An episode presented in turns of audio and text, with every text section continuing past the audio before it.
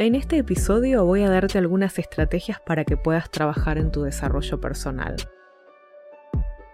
Si sentís algo de descontento respecto a tu manera de ser porque no expresa completamente quién sentís que querés ser en el mundo, podemos trabajar en ello para que construyas esa mejor versión de vos. Vas a necesitar un cuaderno o anotador para trabajar en esto. Lo primero que vas a hacer es una descripción detallada de la persona en la que te querés convertir. Esto puede ser difícil. Entonces, pensá en qué características observas en otras personas que te resultan admirables o te llaman la atención para no pasarte por alto ningún detalle. ¿Cuáles son los intereses de esta nueva versión de vos? ¿De qué hablarás? ¿Qué hábitos saludables hay en su rutina? ¿Con quiénes dialoga? ¿Cuáles son sus preferencias? ¿Qué actividades realiza? Todo lo que consideres importante, anótalo. Por supuesto que podés seguir agregando cosas a medida que se te ocurran. Luego observemos un poco el camino que recorriste hasta aquí.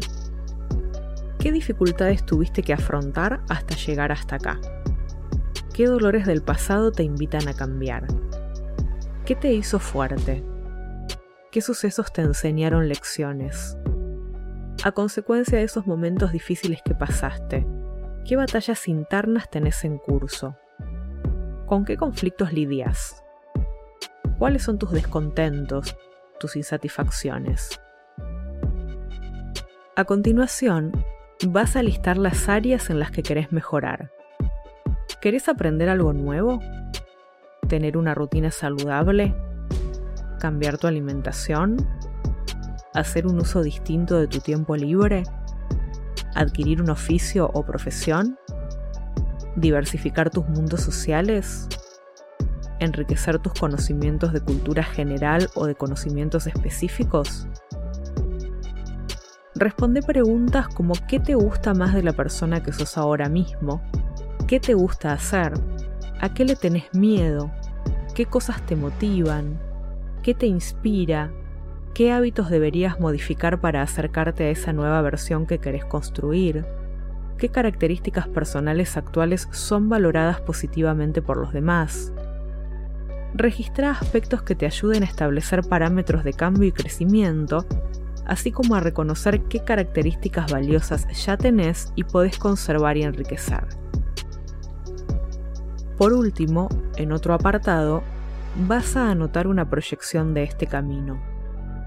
¿Cómo te ves de acá a cinco años? Esta última respuesta es muy importante.